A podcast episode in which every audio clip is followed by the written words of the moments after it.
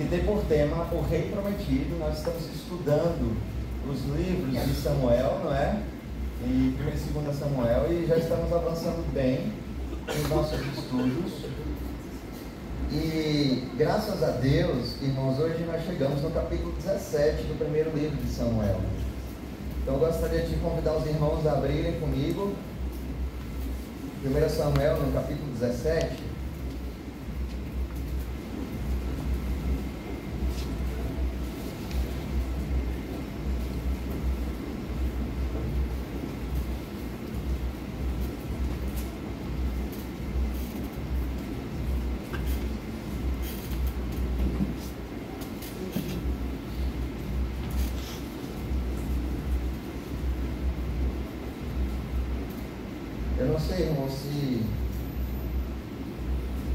propriedade aqui ao lado, que está lá com seus eventos, atrapalha os irmãos tanto quanto a mim que estou perto, mas o motivo de ter esse tipo de barulho aqui ainda do nosso lado é culpa nossa, viu? Porque a gente ainda não comprou a propriedade. Porque um dia, espero eu no For a sua vontade, a única música que será ouvida no endereço ao lado vai ser louvores ao nome do nosso Deus. E aí eu vou pregar mas sem interrupções perto de mim. Então, irmãos, é, estejamos orando por esse propósito que nós, como igreja, estabelecemos. Já foi passado em assembleia, né? A igreja passou em assembleia a, a campanha para nos prepararmos para a compra é, definitiva desse lugar, ou seja, a quitação né, do, do consórcio que nós fizemos e avançarmos com a ideia de compra aqui do lado ou do outro lado, seja lá, ou o quarteirão, seja lá o que Deus tem preparado para nós e nós precisamos estar em oração, no mínimo, né, sobre esse tema. Abriram aí 1 Samuel 17? Eu queria apenas lembrar os irmãos um contexto que a gente parou para que esse texto faça mais sentido para a gente, não é? Domingo passado, domingo passado não, domingo passado eu estava pregando em Brasília, né? Não estava aqui, às vezes eu esqueço disso. Ah, irmãos, eu queria contar uma coisa a vocês. Eu fui na casa do presidente da República. Só que eu fiquei lá de fora, mas, mas eu fui, né? Então eu tenho fotos para provar, viu? Se alguém tiver dúvida, mas foi um tempo muito abençoado ali no Distrito Federal. O Senhor me deu a oportunidade de pregar algumas igrejas ali. E por isso eu estava aqui domingo passado com os irmãos. Eu já sei que a pregação do pastor Arnaldo foi uma benção. Eu quase dizia, Arnaldo, segue a vida, né? Continua pregando aí. Mas é, irmãos, a gente então retoma. Então, dois domingos atrás, ah, nós refletimos nos capítulos 15 e 16 de 1 Samuel.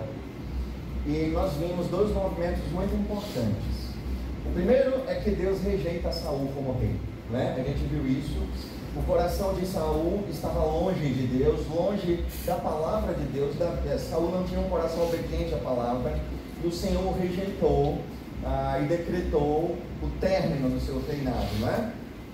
E vemos no capítulo 16 que o Senhor ah, manda Samuel ungir Davi rei, não é? Então a gente viu isso, ah, a gente aprendeu aquela máxima, né? É, da, da, da unção de Davi como rei, a ideia de que Deus não julga como os homens julgam, julgam, desculpa, Deus não julga com os critérios exteriores, mas Deus julga a partir daquilo que está no coração. E nós vimos no, na mensagem passada que o menino improvável foi escolhido como rei, não é? O menino improvável. E eu tinha dito uma coisa que eu queria que os irmãos lembrassem de algo para hoje. E como faz duas semanas, deixa eu lembrar vocês. Eu tinha pedido assim. A gente viu a, a, a eu ia dizer assim, a ordenação de Davi, né? A ordenação não, a, a unção de Davi como rei de Israel. Mas a gente viu que poucas pessoas viram que Davi foi ungido rei. Praticamente se limitava à sua família, não é? E eu disse, guardem isso na cabeça porque isso vai ser importante. Então Davi foi ungido rei, mas praticamente ninguém sabia disso. Praticamente só a família dele sabia. E eu até brinquei no final da mensagem, né? Pouco tempo depois Saul manda chamar Davi. E aí eu sendo Davi, irmãos, eu já tinha tido um infarto, tinha falecido de susto, né? E eu pensar assim, pronto, Saul descobriu, está mandando me chamar porque vai me matar, né? Mas não foi o caso. Davi foi levado para a corte para servir ao rei como músico da corte, né? tocando harpa. E foi ali que a gente parou. Então hoje nós reassumimos o capítulo 17, ah, lembrando aos irmãos que Davi foi ungido rei, mas poucas pessoas sabiam disso. Capítulo 17 diz assim: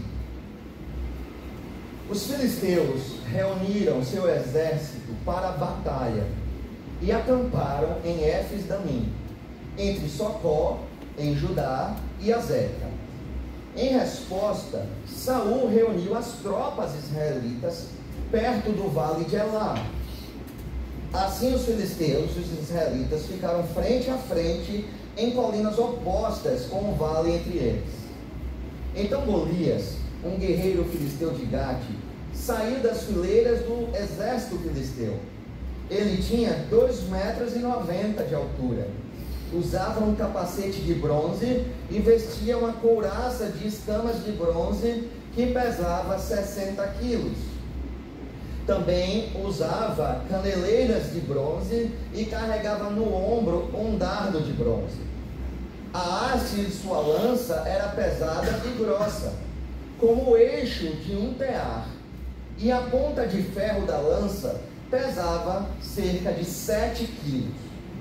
Seu escudeiro caminhava à frente dele. Golias parou e gritou para as tropas israelitas: Por que saíram todos para a luta? Eu sou filisteu e vocês são servos de Saul. Escolham um homem para vir aqui lutar comigo. Se ele me matar, seremos seus escravos.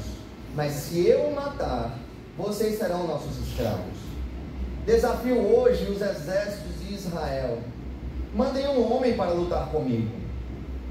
Quando Saul e os israelitas ouviram isso, ficaram aterrorizados e muito abalados. Davi era filho de Jessé, efrateu de Belém, na terra de Judá. Na época do rei Saul, Jessé já era idoso e tinha oito filhos. Os três filhos mais velhos de Jessé, Eliabe, Abinadab e Simeia haviam se alistado no exército de Saul para lutar contra os filisteus. Davi era o mais novo. Seus três irmãos mais velhos seguiam o exército de Saul, enquanto Davi ia e voltava para ajudar seu pai a cuidar das ovelhas em Belém.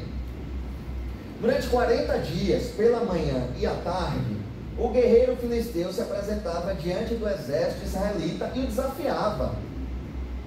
Um dia Jessé disse a Davi: Leve depressa para seus irmãos que estão no acampamento este cesto, com grãos tostados e esses dez pães. Leve também esses dez queijos para o capitão deles. Veja como estão seus irmãos e traga notícias deles. Os irmãos de Davi estavam com Saul e o exército israelita no vale de Elá, lutando contra os filisteus. Davi deixou as ovelhas com outro pastor e na manhã seguinte partiu bem cedo com os presentes, como Jessé havia ordenado. Chegou ao acampamento quando o exército israelita saía para o campo de batalha com gritos de guerra. Logo, filisteus e israelitas estavam frente a frente, exército contra exército. Davi deixou suas coisas com o responsável pelos suprimentos e correu até a frente de batalha para saudar seus irmãos. Enquanto falava com eles, Golias, o guerreiro filisteu de Gate, saiu das fileiras do exército filisteu. Davi ouviu gritar seu desafio habitual. Enquanto os israelitas viram Golias, quando os israelitas viram Golias, começaram a fugir apavorados. Vocês viram aquele homem? perguntavam uns aos outros. Ele sai todos os dias para desafiar Israel. O rei ofereceu uma grande recompensa para quem o matar. Dará uma de suas filhas como esposa, como esposa e isentará toda a família dele de pagar impostos.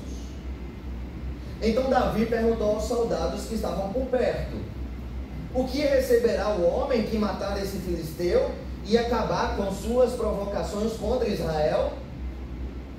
Afinal de contas, quem é esse filisteu incircunciso para desafiar os exércitos do Deus vivo?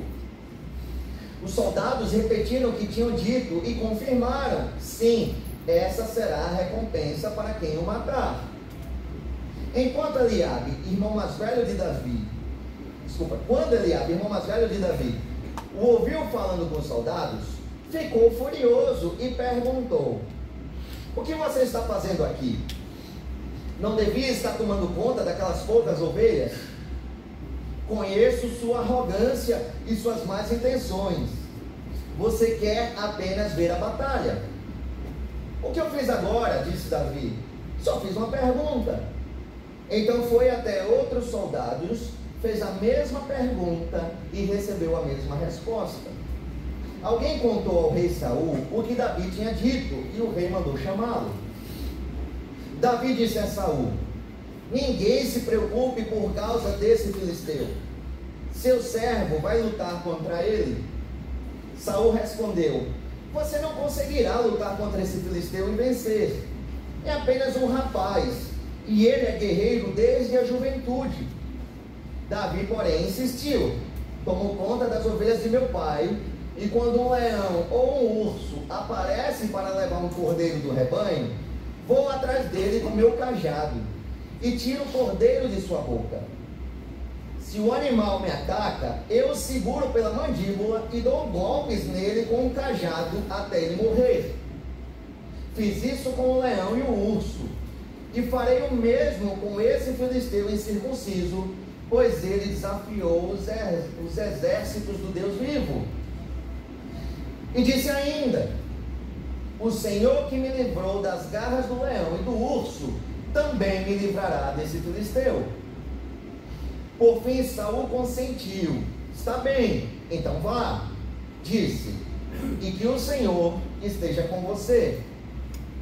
Então Saul deu a Davi sua própria armadura, incluindo uma couraça e um capacete de bronze.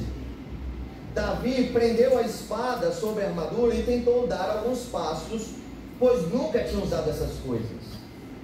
Não consigo andar com tudo isso, pois não estou acostumado, disse a Saul, e tirou a armadura. Pegou cinco pedras lisas de um riacho e as colocou em sua bolsa de pastor armado apenas com seu cajado e sua funda, foi enfrentar o filisteu. Golias, com seu escudeiro à frente, caminhava em direção a Davi. Rindo com desprezo do belo jovem ruivo, gritou para Davi: Por acaso sou um cão para que você venha a mim com um pedaço de pau? E amaldiçoou Davi em nome de seus deuses: Venha cá e darei sua carne às aves e aos animais selvagens berrou Golias. Davi respondeu ao filisteu: Você vem a mim com uma espada, uma lança e um dardo, mas eu vou enfrentá-lo em nome do Senhor dos Exércitos, o Deus dos exércitos de Israel que você desafiou. Hoje o Senhor entregará você em minhas mãos, e eu matarei e cortarei sua cabeça. Então darei os cadáveres de seus homens às aves e os animais selvagens, e o mundo todo saberá que há Deus em Israel.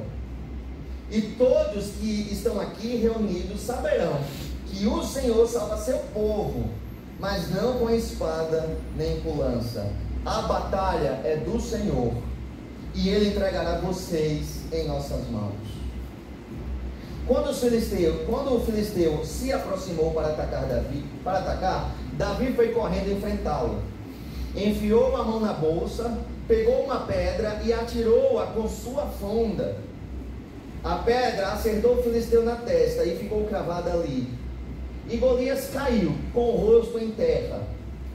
Assim, Davi venceu o filisteu e o matou com apenas uma funda e uma pedra, pois não tinha espada em seguida, correu até o filisteu, puxou da bainha a espada dele e a usou para matá-lo e cortar-lhe a cabeça. Que Deus aplique, irmãos, essa santa palavra em nossos corações. Texto longo, né, irmãos? Tem uma água.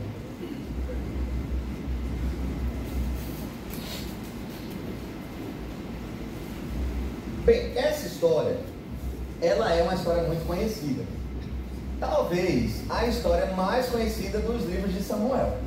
Bem possível. É, é aquele tipo de história que se você cresceu na igreja, você escutou pelo menos 200 vezes, né? A questão, irmãos, dessa história tão conhecida é que geralmente quando ela é pregada, se dá ao capítulo uma ênfase um pouco diferente do que a ênfase real do capítulo.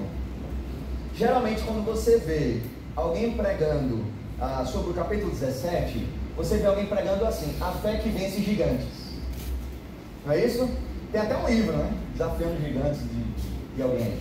É, geralmente dá essa ênfase nessa fé que é tão grande que é capaz de vencer os gigantes. Ou senão tem gente que pega e dá um viés mais motivacional no texto, né? Quando a gente estudou isso junto com, éramos cinco pastores estudando esse texto junto uma época, e aí a gente brincava, né? São as cinco pedras é, que vai lhe dar a vitória, né? A pedra da fé, a pedra da oração, a pedra da palavra, pedra... as cinco pedras de Davi. Veja, o texto não está falando desse negócio de, de cinco coisas que lhe faz vencer alguma coisa. E apesar de Está presente no texto a ideia de que a fé nos faz vencer. Isso é um tema presente, mas não é o tema principal. Ao longo do estudo do livro, quem está estudando o livro como um todo sabe que o tema do livro é o rei escolhido, o rei prometido que Deus está levantando. E o capítulo 17 ah, de 1 Samuel ocupa então um lugar muito central é, nessa argumentação. Como eu disse, Davi foi ungido rei e poucas pessoas sabiam disso. Agora Deus vai pegar o seu escolhido e vai fazer, vai exaltá-lo na frente de todo mundo, a fim de que todos reconheçam que Davi é alguém levantado por Deus. O que é interessante é que se nós pararmos para lembrar, o que Saul faz é afastar o povo de Deus. É, faz com que o povo tente resolver as coisas com sua própria força, com suas próprias motivações. E o que é que Davi vai fazer já de cara, apesar de ainda não estar empossado como rei de Israel? Davi já começa a conduzir o povo de volta a Deus, de volta a confiar em Deus. Então, nós vamos ver esse tema sendo desenvolvido ah, nesse texto. Mas, em suma, o que a gente vai ver é que existe aqui uma história cheia de impossibilidades e Davi era um escolhido improvável. E é através de uma história praticamente impossível e de alguém improvável que Deus vai fazer grandes coisas. Deixa eu dar alguns, algumas palavras aqui contextualizadas, não é? Nós vimos que, ah, eu gosto dessas versões mais, mais atuais porque elas deixam mais claro algumas coisas. A gente fica falando de o gigante Golias, mas assim, você não viu hora nenhuma o texto usar essa perspectiva para Golias, né? não é chamado assim. Que você vai ter que Golias é extremamente alto. Né? Ele tem 2 metros e 90, ele é quase do tamanho de André. Quase ele alcança André. Né? Então veja, ele é alguém extremamente alto, 2 metros e 90. Ah, porque você é criança e, se fala de um gigante, aí eu, eu pelo menos eu pensava logo em, em João e o pé de feijão, sabe? Um, um negócio meio desproporcional. É, a Bíblia não chama ele de gigante, só fala de um guerreiro que era muito alto né? 2 metros e 90 é um padrão extremamente alto, não é? Então você tem um guerreiro muito alto, e Golias não é apenas um guerreiro muito alto, mas é alguém extremamente forte. Você começou a fazer conta dos pesos que foram sendo apresentados, é assim, a armadura, a couraça, 60 quilos. A ponta da lança de Golias, 7 quilos. E, e aí você vai fazendo soma, Golias está com equipamento extremamente pesado e ele consegue lutar com aquilo. Irmãos, é muito peso, né? Nem, nem, nem Rodrigo aí, que é personal, pega esse peso. Né? Desafio ele depois a gente fazer um teste. Não pega. Ele, ele está ah, com muito peso em cima dele, ele consegue lutar. Então, o que é que você tem? Você tem alguém extremamente alto e extremamente forte. Uma outra coisa que é dita por Saul a Davi é assim: Golias foi treinado para a batalha desde a sua juventude. Ele é alguém muito alto, ele é alguém muito forte, ele é alguém muito bem treinado. Ele é alguém que foi muito bem treinado. E para completar, quando você vai vendo o equipamento de Golias sendo descrito, algumas peças de bronze, mas a ponta da lança é de ferro, para a gente isso não quer dizer muita coisa. Mas eu preciso lembrar que esse período da história é como se fosse o início da idade do ferro. Ora, você ter esse equipamento era algo extremamente avançado. Golias tem o que é de mais avançado na época dele no que diz respeito ao equipamento de batalha. Eu não sei qual é o equipamento militar mais avançado de hoje, mas é como se Golias tivesse isso. Entendem? Então Golias, ele é um protótipo do inimigo invencível. Ele é aquele, aquela pessoa que reúne nele todos os critérios para tornar a situação apavorante. As pessoas olhavam para Golias e pensavam: é impossível enfrentar esse homem. Não tem como enfrentar esse homem. E a prova cabal, irmãos, é que Golias ficava dizendo: mandem um homem, né? É quase que você tem homem em Israel, não, né? Mandem um homem, mandem um homem, e ninguém ia. Porque o pessoal dizia assim: não tem como vencer esse homem. Então Golias é, é esse tipo de adversário que Deus coloca diante de Israel.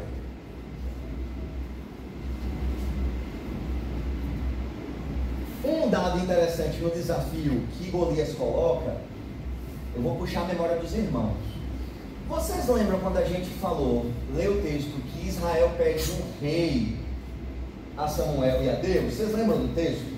Lembrem-se da fala do povo de Israel. Eles diziam assim: Nós queremos um rei que seja igual ao rei das outras nações. E um momento Israel é, descreveu o que esperava que esse rei fizesse: que ele nos julgue e que ele lute as nossas batalhas. Veja, Deus está pegando Israel no ponto da palavra que ele levantou.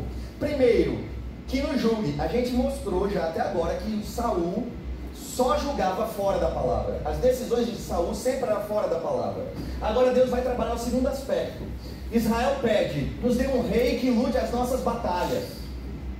E aí Saul começa a gritar: escolham um campeão, escolham alguém para lutar comigo. E, e se a gente não tem todos os dados na cabeça, parece que Israel não está escolhendo ninguém. Está com tanto medo que não escolhe ninguém. Não é essa a ideia. Israel já escolheu o campeão dele. Quem é o campeão escolhido por Israel? Saul, que era igualmente, igualmente não, mas era também muito alto, forte, boa, boa aparência, a gente viu tudo isso. Israel já tinha escolhido o campeão dele. Ou seja, como se Deus estivesse dizendo assim: vocês não queriam um rei para batalhar suas batalhas? Está aí a batalha, manda ele lutar. E aonde está o campeão de Israel nesse momento? Versículo 11. Quando Saul e os israelitas ouviram isso, ficaram aterrorizados e muito abalados. Onde está Saul? Tremendo de medo. Tremendo de medo. Por quê?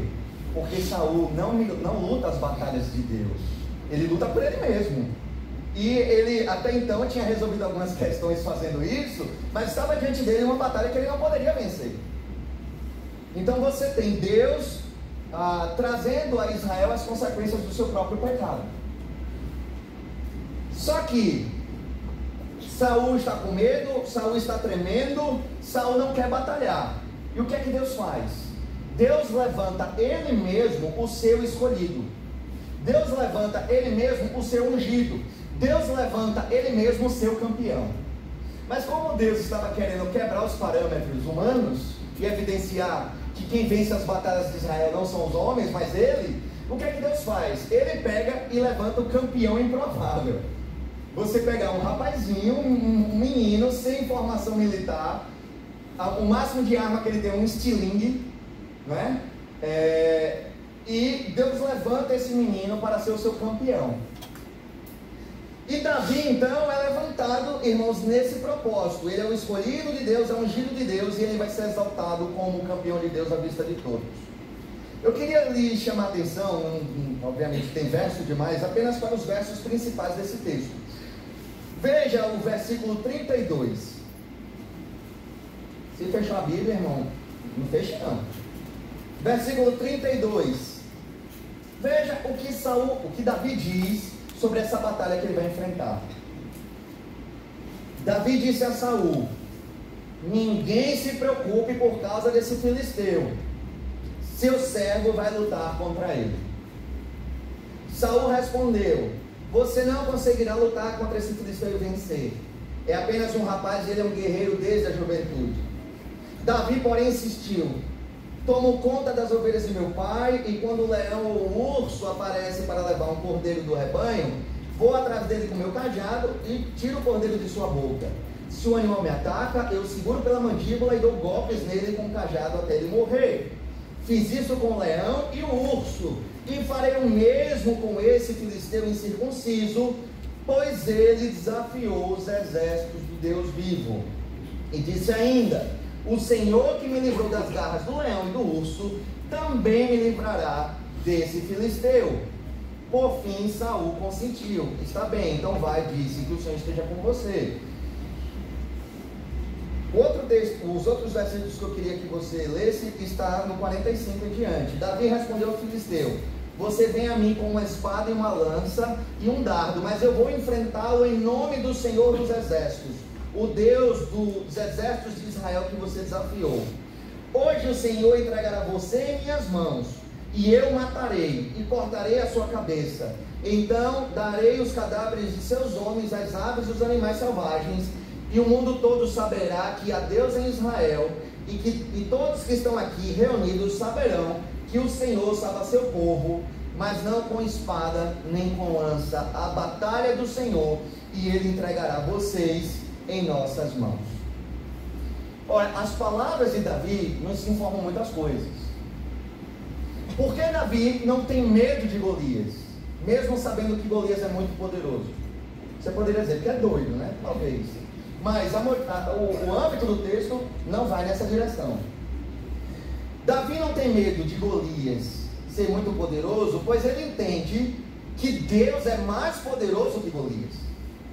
Davi não tem medo das palavras de afronta de Golias que ele fazia para botar medo. Davi não tem medo das palavras de Golias, pois entende que as palavras de Deus são mais poderosas. E Davi não tem medo de Golias estar muito próximo, aquela, que uma pessoa bem alta perto dele, ele não tem medo, pois ele entende que Deus é o seu escudo. Uma coisa importante de perceber na fala de Davi é que Davi não diz assim: eu vou fazer, eu vou vencer, eu vou conseguir. Na lógica de Davi, não é ele quem vai conseguir, mas é Deus quem vai batalhar. Aquela batalha é de Deus. E quem vai vencer Golias é Deus. E Davi então confia na atuação de Deus, muito diferente do que Saul fez, o oposto o oposto. Por isso, Davi é o homem segundo o coração de Deus, porque é um homem que coloca em Deus a sua confiança. Ele não tenta resolver suas coisas pelas suas próprias forças, mas ele confia no Senhor. E, esse texto tem essa intenção de mostrar o coração de Davi. Davi foi exaltado campeão de Deus e Davi coloca em Deus a sua confiança para vencer. Então, o que é interessante é que, obviamente, ninguém deu crédito que aquele menino ia vencer. Ninguém confiou nisso mas havia sido Deus a levantá-lo. E, obviamente, como vimos, Davi foi vitorioso na sua batalha. Davi então age através da sua coragem e fé no Senhor, e ele vai acertar Golias com uma funda que lhe crava na testa, ah, levando o, o, gigante à morte. Ele então lhe corta a cabeça e, e vence o desafio. O que é importante perceber nesse texto? Perceber que esse texto demonstra Deus elevando o seu ungido, o seu escolhido, exaltando aos olhos de todos, e, e esse escolhido de Deus é alguém improvável que vence pela força do Senhor.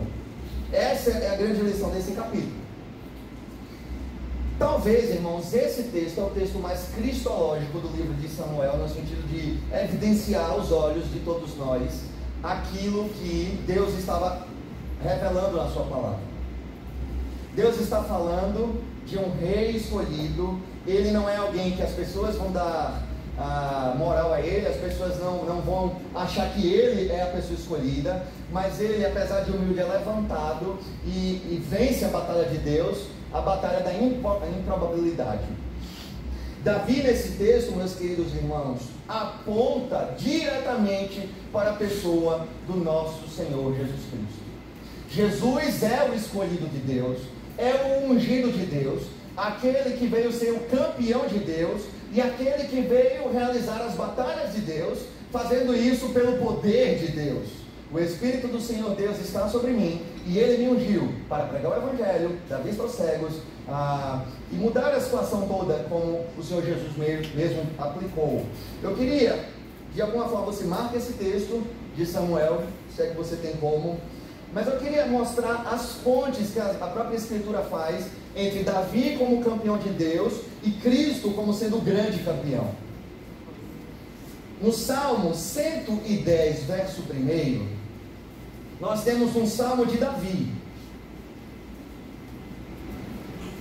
Davi, no Salmo 110, verso 1, diz assim: O Senhor disse ao meu Senhor: Sente-se no lugar de honra à minha direita, até que eu humilhe seus inimigos e os ponha debaixo de seus pés.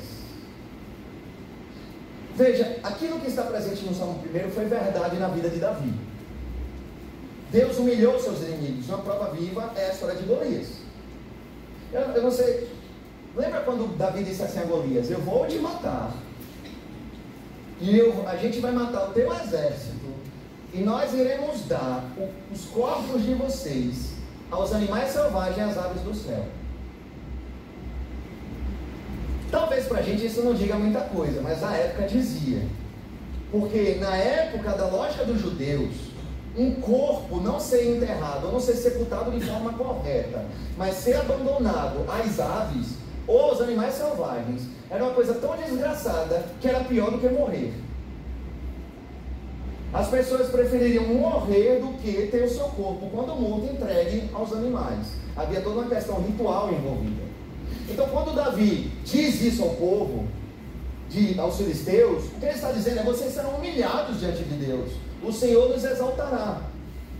E veja que essa é a história de Davi. Deus de fato humilha os seus inimigos e lhe dá vitória coloca os seus inimigos debaixo dos seus pés. Essa aqui fala do rei Davi. Mas como é que os apóstolos, irmãos, enxergaram esse texto no Novo Testamento?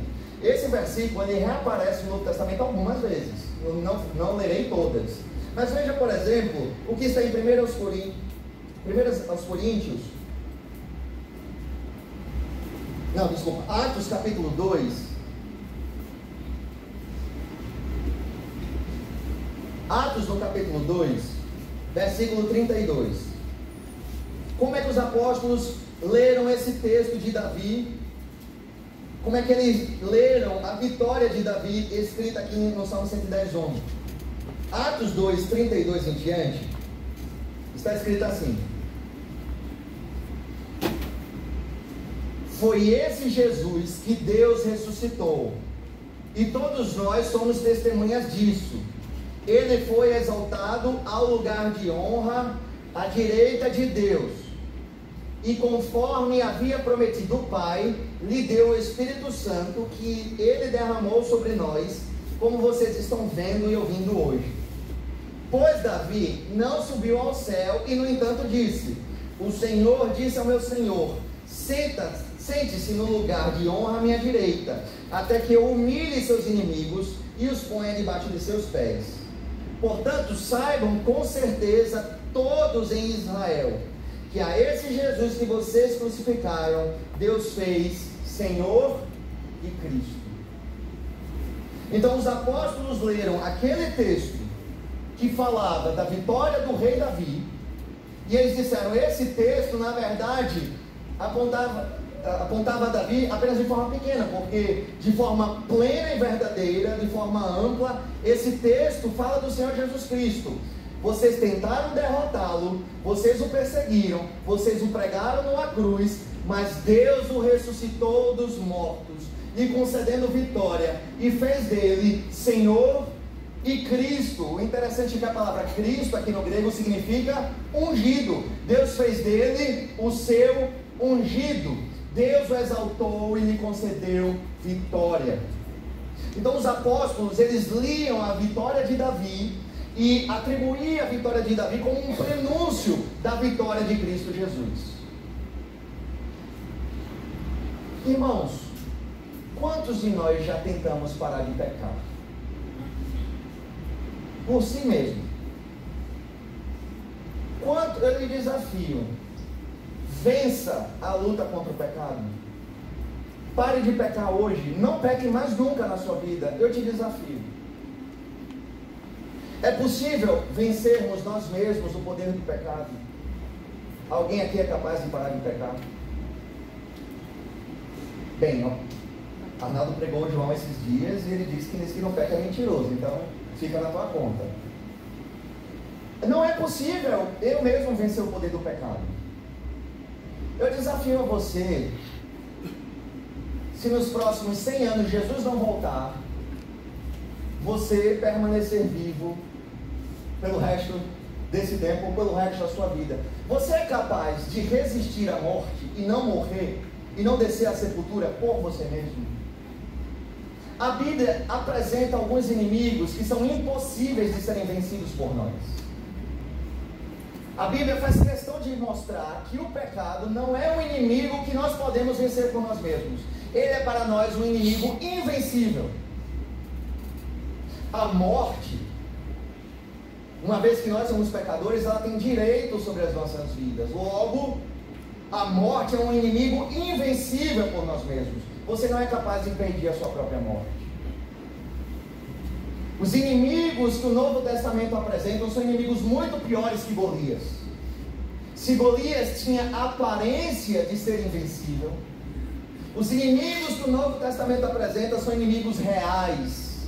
Reais em que sentido? De que esses de fato são impossíveis de serem vencidos por nós mesmos. E os apóstolos fazem questão de dizer por que Deus deu a lei para evidenciar os nossos pecados. Por quê? Eles dizem para que todos estivessem debaixo do pecado e não pudessem por si só se gloriar na sua salvação. Aprove a Deus que estivéssemos em uma situação de incapacidade de vencermos as nossas próprias lutas. E Deus levanta o seu ungido. Deus levanta o seu escolhido. Deus levanta o seu rei. E esse rei, encarnado entre os homens, era um nazareno, um galileu, pobre, que nasceu em lugar de desonra, passou a sua vida como vida de servo, insultado, perseguido, torturado e morto. Jesus, o rei escolhido por Deus, ele é o rei improvável. Ele não tinha aparência de rei, como Davi. É? E, de certa forma isso era a questão da zombaria do povo. As pessoas olhavam para ele, é esse o Messias. Lembre-se de Jesus pregado na cruz. E o que é que todo mundo dizia? Se é tu escolhido de Deus, salva-te mesmo, desce daí. Zombando dele. É esse o Messias. Veja que os soldados fazem questão de escarnecer, dividindo suas vestes, botando nele a coroa ah, e aquela coisa toda, escarnecendo dele, vai, rei dos judeus, salva-te mesmo. Jesus é o rei improvável, o rei que as multidões não reconheceram como rei. Mas Deus não se importa com aquilo que está no exterior, na aparência, do ponto de vista humano. E por isso não fez do seu filho alguém glorioso do ponto de vista humano. Não lhe deu riqueza, não lhe fez de grande estatura ou de grande beleza, não fez dele alguém que cumprisse os padrões ah, daquilo que os homens entendem como sendo padrões é, bem-sucedidos ou, ou daquilo que nos atrai. Deus fez do seu filho um rei escolhido, obedecendo aos seus próprios critérios. E, gente, veja o que está em 1 Coríntios, capítulo 15, versículo de 24 a 26.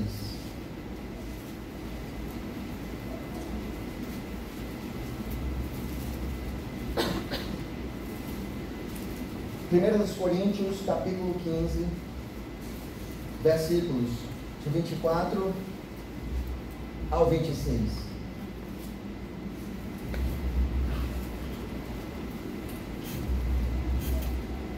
Está escrito: Então virá o fim, quando ele entregará o reino a Deus, o Pai depois de ter destruído todos os governantes e autoridades e todo o poder. pois é necessário que Cristo reine até que tenha colocado todos os seus inimigos debaixo de seus pés. E o último inimigo a ser destruído é a morte. Coríntios está dizendo que Deus levantou Jesus como rei a fim de que ele vencesse todos os seus inimigos. Jesus, como foi bem dito aqui, Emmanuel, Deus conosco, Jesus é a encarnação do poder e do agir de Deus em nosso favor. Davi batalhou a batalha de Israel como representante do povo de Deus. E a vitória de Davi foi a vitória de Israel. Israel, desculpa, Israel foi salvo dos filisteus através da vitória daquele que lhe representava. E assim é a igreja do Senhor. Nós somos salvos, nós somos vitoriosos, vitoriosos na batalha de Cristo Jesus. Cristo batalha e vence em nosso lugar, nos representando como povo de Deus. Está escrito que ele venceu. Ele venceu a morte, ele venceu o pecado, ele venceu o poder das trevas, ele venceu o inimigo. Jesus venceu sobre todos os princípios malignos e da maldade. E ele fez isso com um ato que, que não é esperado, inesperado. Ninguém esperava que Davi ia matar Golias, aquele tanque de guerra, com um estilinho de uma pedra, irmãos.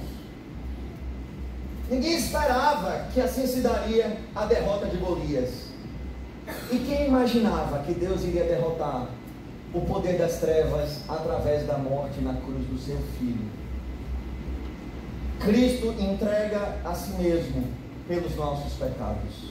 A Bíblia diz que ele atrai sobre si, sobre o seu corpo, o pecado e vence o pecado em seu corpo.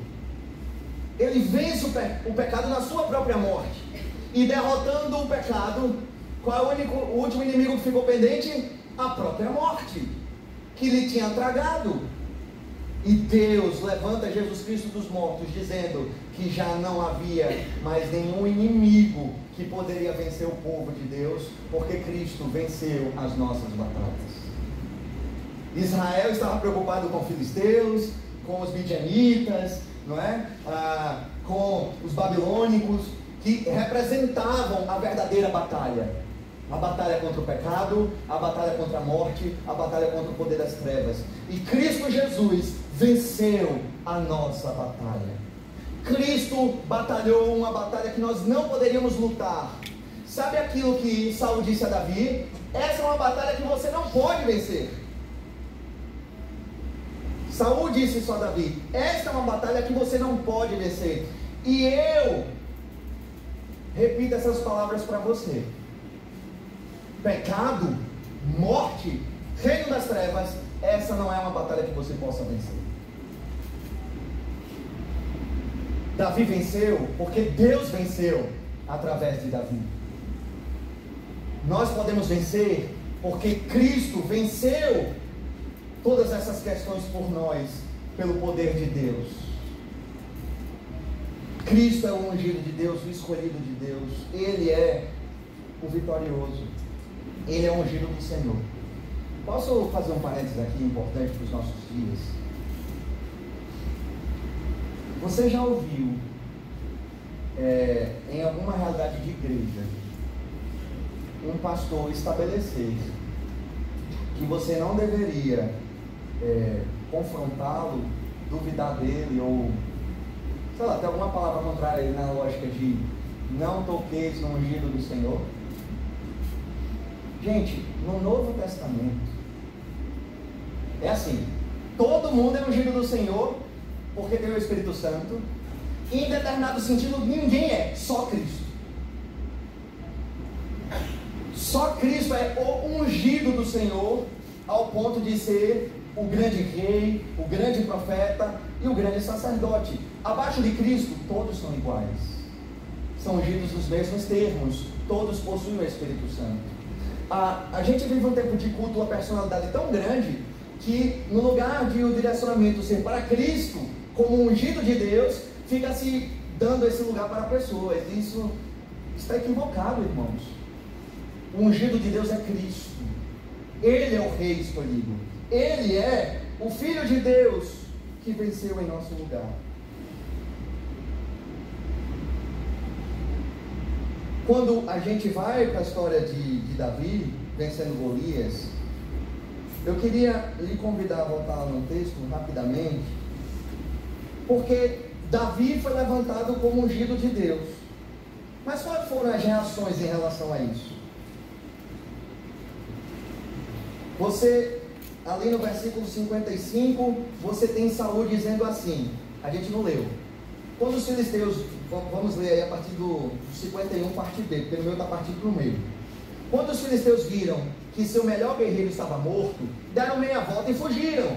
Os soldados de Israel e de Judá soltaram um forte grito de vitória e perseguiram os filisteus até Gate e até os portões de Ecrom. E os corpos dos filisteus mortos e feridos ficaram espalhados pelo caminho de Sarim até Gate e Ecrom. Então o exército israelita voltou e saqueou o acampamento abandonado dos filisteus. Davi levou a cabeça do filisteu para Jerusalém, mas guardou as armas dele em sua própria tenda. Quando Saul viu Davi sair para a luta contra os filisteus, perguntou a Abner, o comandante de seu exército: Abner, quem é o pai desse rapaz? Não faço ideia, ó rei, disse Abner. Então descubra quem é o pai dele, ordenou. Veja, irmãos, Saul, em tese, sabia de onde Davi vinha, vinha porque ele mandou chamar lá na casa de Jessé, está nos capítulos anteriores. Só que Saul não deu bola para Davi, obviamente. Só que quando Davi agora decidiu para o campo de batalha, Saul pergunta: de quem é filho? Por que de quem é filho? Se quem é esse menino? De quem ele é filho? Ele vem de uma família de guerreiros, ele vem de uma família de prestígio. Quem é o pai desse menino? Saul vê Deus exaltando Davi na frente de todo mundo e a reação dele é: quem é esse?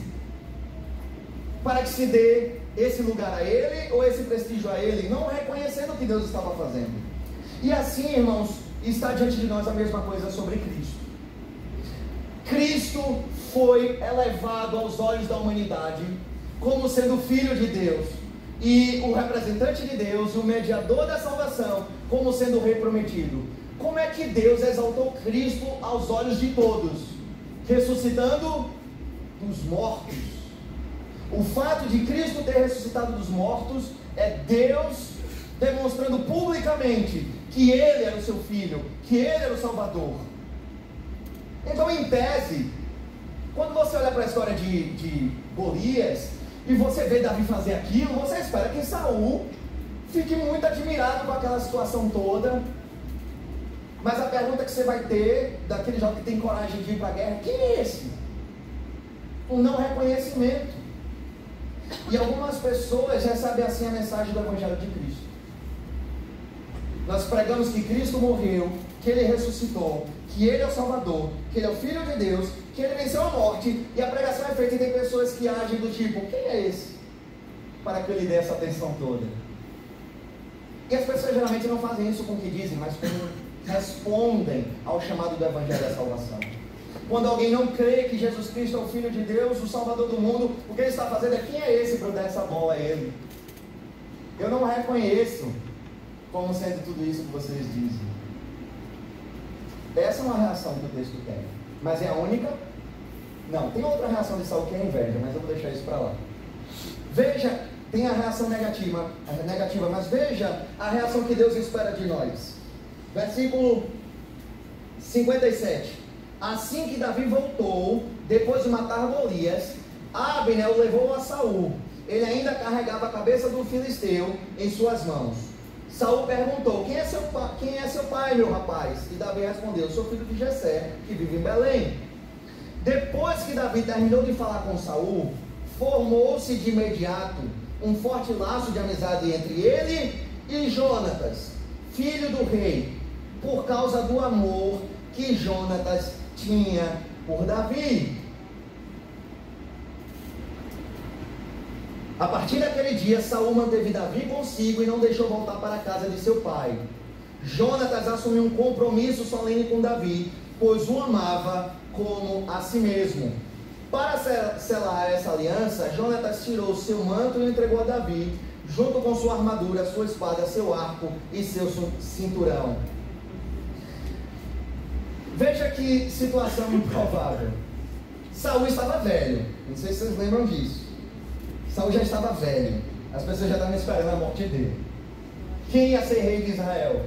Na lógica do povo. Jonatas.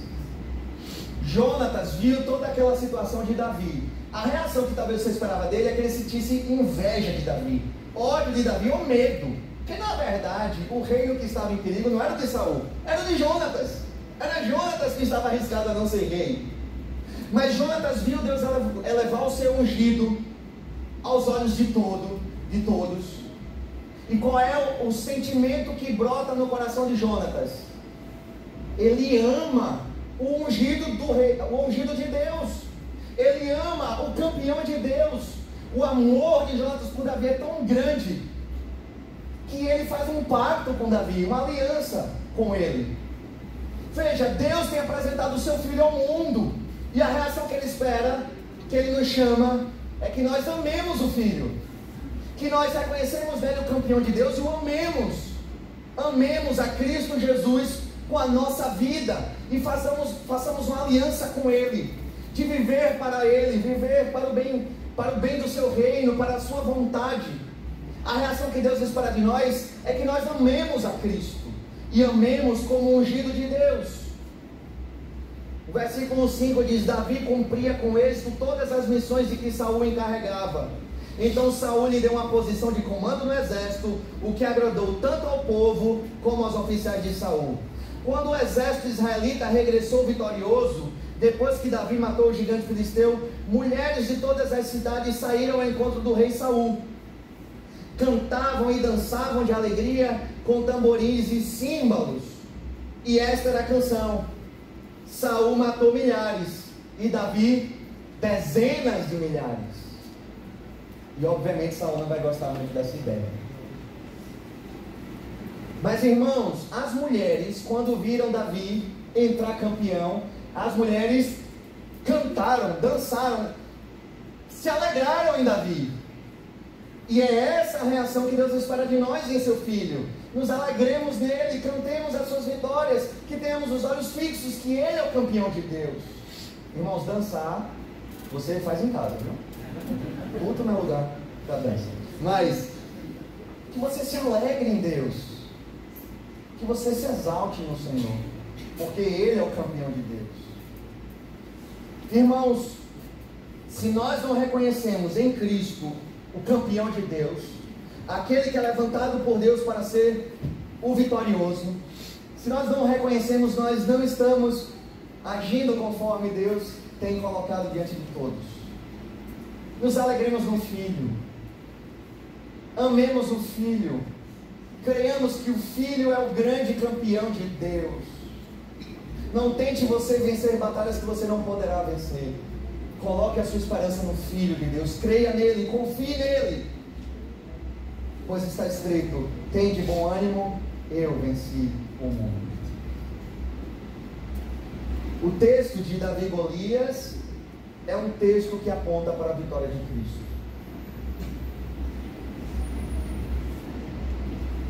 A batalha foi colocada diante dos seus olhos. Cristo é o campeão de Deus, vitorioso de Deus. E qual é a sua reação diante dessa verdade?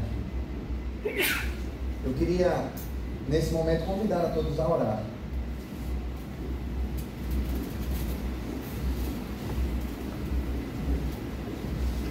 Queria que você baixasse sua cabeça, você orasse ao Senhor comigo. Eu queria lhe lembrar algo. Quando o anjo anunciou a Maria que ele iria enviar, Deus iria enviar seu filho ao mundo, nascido do seu ventre, é-lhe dito a ela e a José, é dito a José, coloque nele o nome de Jesus, pois ele salvará seu povo dos pecados. O nome Jesus significa Yahvé salva, Deus salva. A batalha é do Senhor. Somente Deus pode lhe salvar da condição que você se encontra, entrega ao pecado e amor, fazendo e cumprindo, como diz o livro de Efésios, toda a vontade de Satanás. Porque é inimigo de Deus, porque não conhece a Deus, porque não vive essa novidade de vida que só Cristo pode oferecer. Por isso, uma vez que o Filho de Deus foi enviado para vencer em nosso lugar, O Senhor, através da Sua palavra, te chama hoje para que você creia nele como Salvador. E coloque nele a sua confiança como aquele que luta no teu lugar e vence em teu lugar. Meu Pai, eu louvo o teu nome porque Cristo é a nossa vitória. Eu te louvo porque Cristo é o teu instrumento. Cristo lutou a batalha que era nossa e venceu, porque nós não poderíamos vencer. Eu te louvo, Senhor, porque o teu ungido, o teu rei, aquele que foi levantado pelo Senhor para ser o nosso representante, o nosso campeão, ele, Senhor, venceu em glória e em majestade. E ele reina em poder colocando todos os seus inimigos debaixo dos seus pés ao longo desse reinado. Mas ele voltará e entregará o reino a ti, ó Pai, pois todos os inimigos terão sido derrotados e o último deles é a morte. Nós somos o povo que não colocamos em nós mesmos, em nós mesmos a nossa confiança. Nós sabemos que nós não podemos vencer essa batalha, Deus. É algo que apenas o Senhor pode fazer por nós. Por isso, Senhor, a minha oração não está direcionada apenas que o Senhor nos dê a fé que Davi teve diante das dificuldades. Nos dá essa fé, meu amado Pai. Mas essa não é a nossa oração principal dessa noite. Que pedimos hoje ao Senhor é que o Senhor nos dê um coração como Jonatas, um coração como as mulheres de Israel, que ao contemplar a vitória do ungido de Deus, o amaram, o celebraram, e festejaram a vitória dele por entender que era a sua própria vitória. Ó Deus, nos dá um coração grato pela vitória de Cristo Jesus, um coração confiante nessa vitória, um coração que ama Jesus acima de todas as coisas, a ponto de firmarmos essa aliança que o Senhor estabeleceu para a nossa salvação. Senhor, bendito seja o Senhor por Jesus Cristo, nosso Senhor.